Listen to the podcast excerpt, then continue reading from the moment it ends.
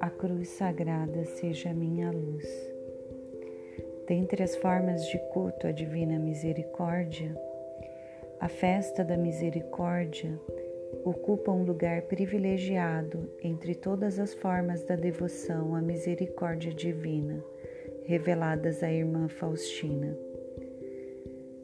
Pela primeira vez, Nosso Senhor falou sobre a instituição desta festa em 1931, quando manifestou a sua vontade de que fosse pintada a imagem.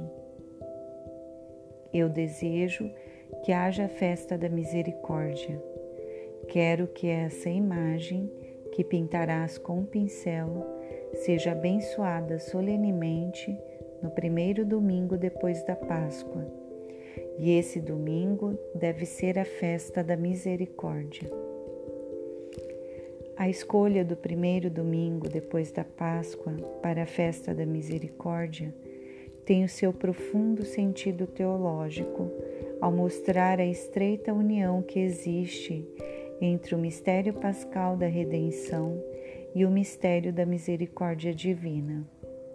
Essa união está ainda sublinhada pela novena Divina Misericórdia, que precede a festa e inicia na Sexta-feira Santa, e durante a qual se recita o terço da misericórdia nas intenções indicadas por Jesus.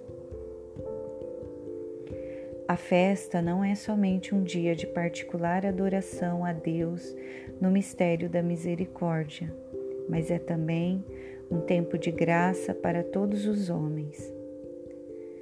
Desejo que a festa da misericórdia seja refúgio e abrigo para todas as almas, especialmente para os pecadores.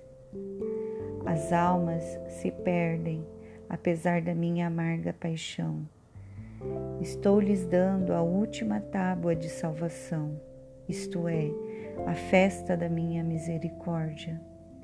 Se não venerarem a minha misericórdia, perecerão por toda a eternidade. A grandeza dessa festa só pode ser avaliada pelas extraordinárias promessas que Nosso Senhor a ela atribuiu alcançará perdão total das faltas e dos castigos aquele que nesse dia se aproximar da fonte da vida. Neste dia estão abertas as entranhas da minha misericórdia. Derramo todo um mar de graças sobre as almas que se aproximam da fonte da minha misericórdia. Que nenhuma alma tenha medo de se aproximar de mim ainda que seus pecados sejam como o escarlate. Para tirar proveito desses grandes dons, é preciso cumprir as condições da devoção à misericórdia divina.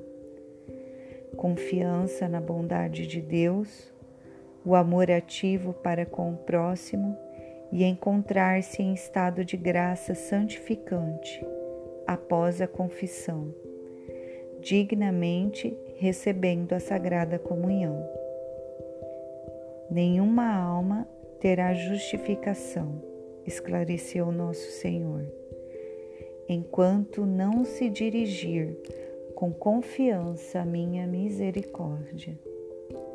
Nesse dia, os sacerdotes devem falar às almas desta minha grande e insondável misericórdia.